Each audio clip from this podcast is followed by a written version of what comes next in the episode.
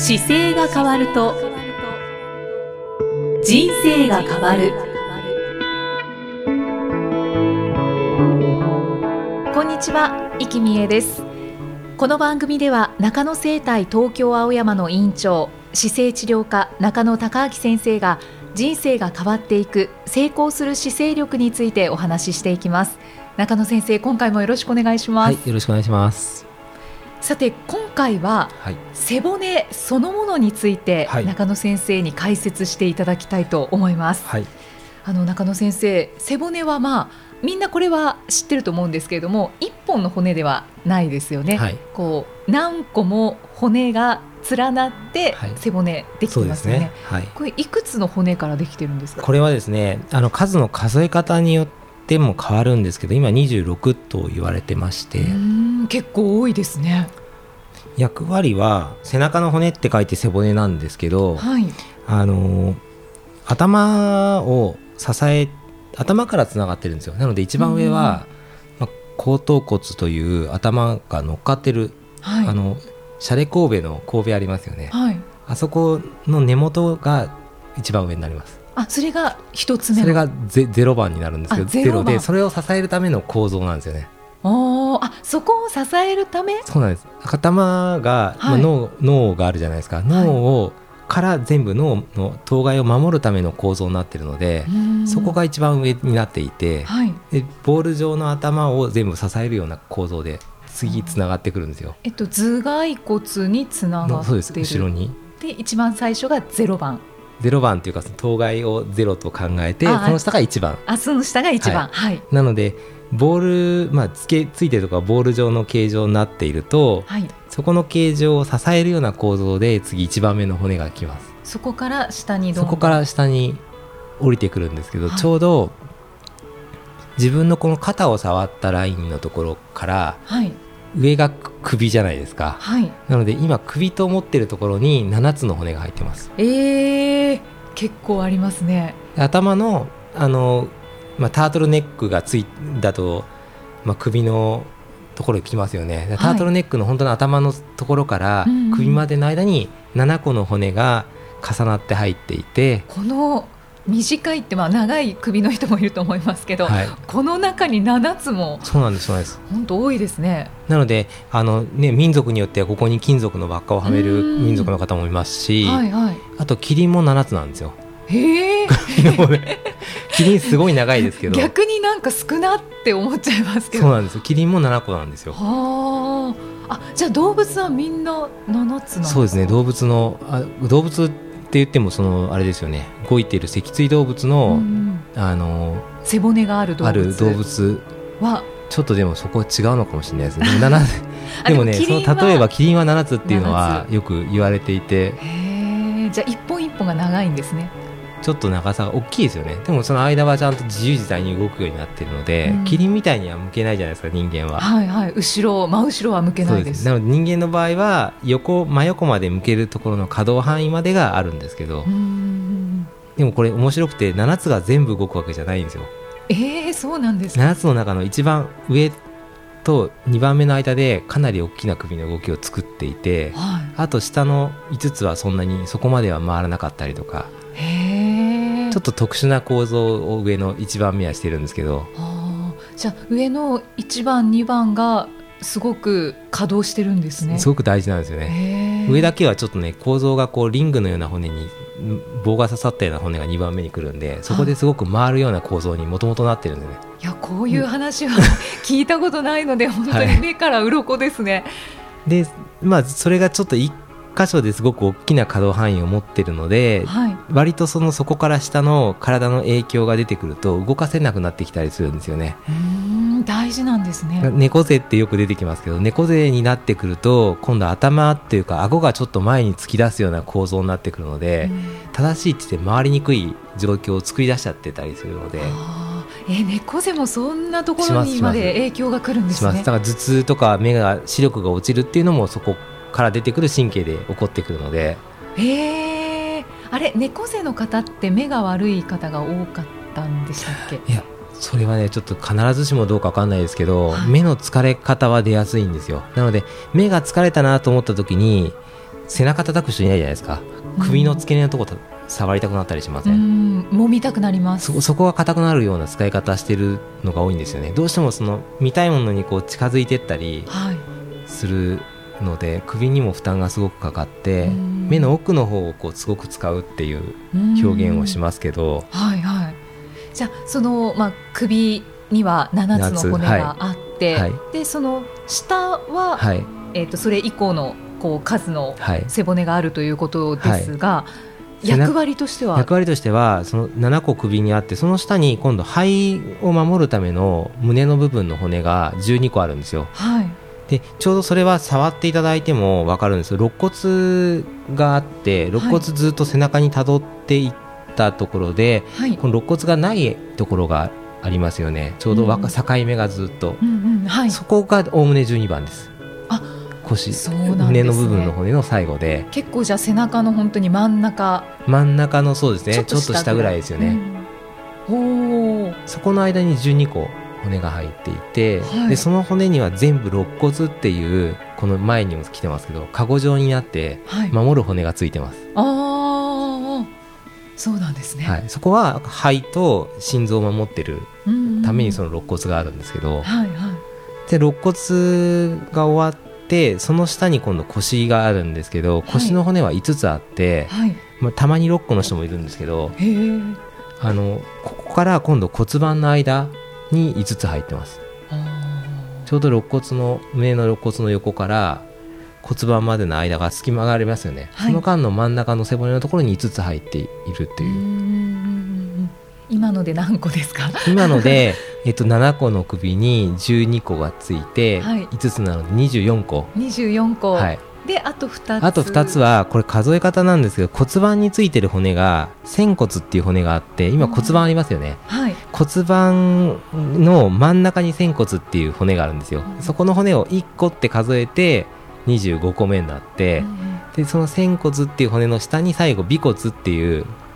尾っぽの骨がついてるんですよね。ちっちゃな骨。それが昔猿だったらそのまま猿の尻尾になっていくっていう。へえじゃあそれはあまり人間としては役割は持たない骨持たないって言ってたんですけどもともとは、教科書でも今では言うんですけどただね無駄なものがないので、例えば尾骨っていうお尻をガーンと打った人がその後なんか調子がうまくいかないとか体温調整が良くないとかっていうのはありえるので機能がないっていうことは多分ないと思います体の中に。そうなんですね、はい、昔の名残っていうわけじゃなくてちゃんと役割があるんですね。あるので体ってやっぱりどのパーツも見えない電気を取ってるんですよ。だ盲腸って僕も切っちゃってるんですけど、盲腸は昔いらないって言われてたんです実はえ今もいらないって思ってました？いやいらなくはないんですよ。すごく重要な役割をしているので今そんなに切らなくなってきてますよね盲腸は。そうなんですね、はい、どんな役割をするのかがちょっと気になるところですけど、ね、体ってすごいいろんな細菌に生かされてたりするので、うん、あのちょっと科学的に成り立たないところが結構あるんですよね。でもしちゃんと分解できて科学的な要素でできたら人間作れちゃいますから。クローンが。そうなんです。極端に考えると結構分かりやすくて心臓がなんで動いてなんで動かなくなるかも分かんないんですよ。心臓を動かすことはできないので人工心臓っていうものを作るんですけどただ心臓が普通は生まれてきてから動いてるじゃないですか、はい、あれが何でそこが起こったかがわからないっていうのが今まだ普通にそういう状態解明されてないんですね。なのでその仕組みを補うものを入れるための人工心臓はありますけど細胞が変えるわけじゃないので。じゃあ本当にもうもともとなぜ動いたのかっていうのがまだ今わからないんですね。未知の部分が結構あるので体ってやっぱりむやみに今は分かんないけど切るって言ってもやっぱり最低限切らない方がいいのかなと思って。僕もだから今足骨折してて、はい、まあ、手術をしない保存療法っていうのを選んでるんですけど、まあ、切ってピンを打つっていう方法も1個あるんですよ。動かないようにするっていう、ただ、まあ、今そんなにぶれない骨だからどっちか選びますかって言った時にあのまあ、打たずに保存療法っていう方を選んだんですけど、はい、やっぱりそれはなんかやっぱり後々やっぱり切ったりするとそこの組織が痛むのでであんまりやりたくないなっていう思いがあったりでもこれ面白くて、はい、ちょっと余談なんですけどあの骨折とかで保険が効くじゃないですか。例えば自分がかかってる保険があって、はい、クレジットカードとかで入院したらいくらってあるじゃないですか、はい、ああいう保険ので手術して入院何日かしたらその後通院費用かかりは OK ですよっていうカバーがする保険があったりでも手術しなくて入院しなかったら骨折でもその後の通院のお金が出ませんよっていうふうになったりするので結構ね入院した方が保険的にはいいのかなって思う瞬間もあったりするんですけど。でもそこはでもなんかねそこはねやっぱりそういう背景もどうしても仕事上結構わかるんですけど、でもやっぱり将来のことを考えたら、やっぱり安心してその今自分の体の中で完結してほしいなと思って極力切るのを避けたっていうのもだからやっぱり生まれたままでそうですね。だから極力いい、ね、うん。だから結構薬の話とかでもねそういうの影響して出てきますよね。薬を何かのために飲んだら副作用があって他のものが実は崩れていくとか。っていうのが大事だ。なのでそうなんです自分の体でもう100点がそもそもあると思い込んだ方がいいので外部から何かを入れて何とかするよりは自分の体をいい状態で動くようにすれば体自身がもう健康でいれば薬を持ってるのでそこで何とかするためにあのマネジメントしていくっていうのが一番健康としては大事ですね。本当にそうですよね。自然治癒力ってものすごい力を秘めてるんですよね。はい、そうですね。あそうか。そうなんです、ね、結構尾骨の話から、そうですね。尾骨からずれてきましたけど。広がってきましたけど、はい、へえなのであでもそうです。なので、はい、その背骨っていうのはその26個今くくりにしてますけどそこの動きが、はい、の骨の間から神経がこう出てきて体の中全部いくので、はい、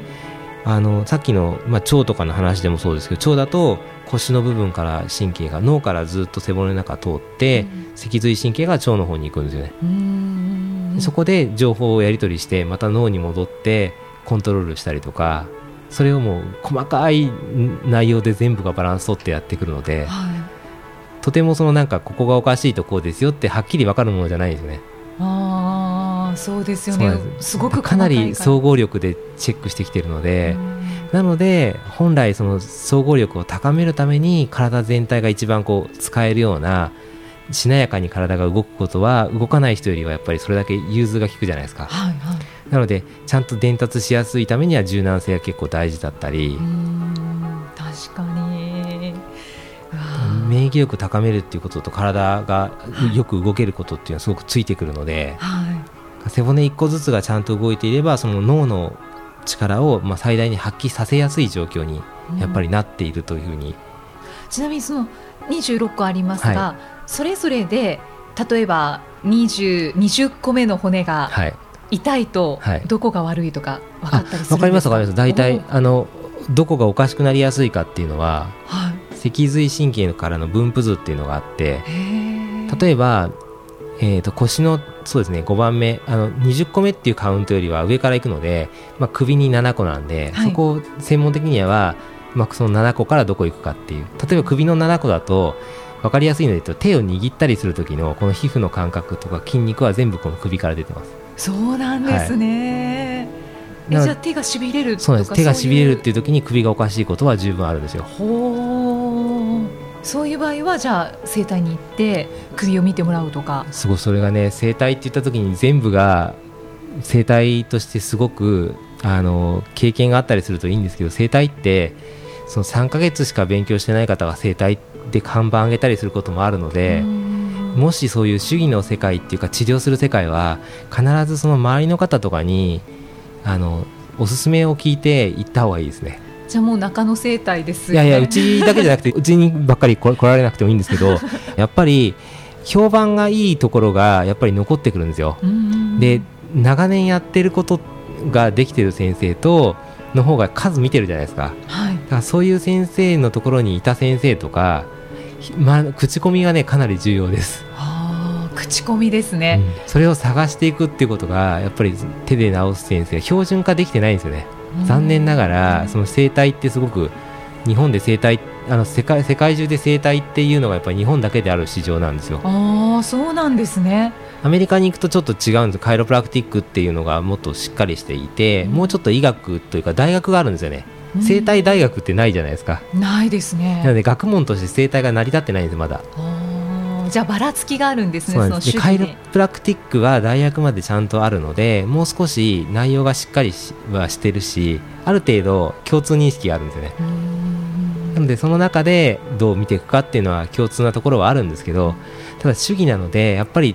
あのあ人と人がなのでちゃんと説明してくれる先生もいればまだ勉強中の先生ももちろんいっぱいいますし僕も日々だから新しい情報は勉強しますけどなのであの、まあ、ししびれたなとかっていうのはもしあったらまず初めにおすすめするのは一旦保険証通常お持ちだと思うので、はい、保険証持ってる方だったら保険証で整形外科に行ってみるとかでまずチェックしてもらってそしてレントゲン取るとかいろんなこと言って、はい、これはじゃあリハビリしかないですねっていうような表現があった時にそこから違う民間療法とか鍼灸とか柔道整復師の先生とかをいろいろと探していって、納得いくところにちゃんと行った方がいいと思います。あそうですね、はい、確かに。わかりました。はい、そうなんですね、結構話が続きそうですね。今首のとこだそうです、ね、だけでしたもんね。じゃあ最後に疲れ目の方って多いと思うので、はい、その目が疲れている時に、背骨のどこをまあ自分でマッサージなどしたら軽減できるかっていうのはありますか？目が疲れる時っていうのはやっぱり見すぎてるんですよねそもそも。なので首ももちろんそうなんですけど本当は目をつぶるっていうのが一番楽です。あ背骨とかではなくて。背骨もあるあるんですけどね。首のやっぱり付け根を顎引くような動作にしたら伸びやすかったりするので顎引いて、はい、でそこから左右に動かしてあげるっていう動きとか顎それでも疲れ目解消できます？顎引きながら顎引きながらあの下の方を向こうとすると首の後ろ伸びますよね、はい、それでもすごく楽になると思います。へえじゃあ目をつぶって、はい、顎引く方向が結構鍵ですかね。あとは左右に動かしてあげる、うん、あと目を軽くその両手で触ってあげるとすごくそれが一番楽だと思います。あそうなん、ね、両手の中指と人差し指と薬指とかで自分の目をちょっと軽く圧迫するんですよ。目つぶった状態で、はい、そうすると結構心地いいので、それを10秒から30秒ぐらい押してまた手パッと離すと視界が広がったりするので、あの気持ちいい感覚があるのは寝てちょっとこうあったかいおしぼりを目に当てるっていうあ、ね、れはいいいいですいいです。すごくいいですよ。商品でもありますよね今。商品化されてて、ね、はい、はい。その辺で温めて温めると結局血液循環が良くなるのでそれで楽になるんですよね。温めるっていいんですね。いいんですね、同じ状態で使っちゃってる時はもうぐーっと力が入って緩められない状態なのでそれで温めると緩むんですよね。筋肉血液循環が良くなって、まあ、ちょっと2つのみにはなってしまったんですけど、はい。はい、また番組の中で教えていただけたらと思います、ありがとうございます、えー、この番組では姿勢や体についてのご質問そしてご感想をお待ちしています。中野生態東京青山のホームページにありますお問い合わせフォームからお送りください。では中野先生最後に締めのお言葉お願いします。はい、えー、体を見直す時間は人生を見直す時間である今回もありがとうございました、はい、ありがとうございました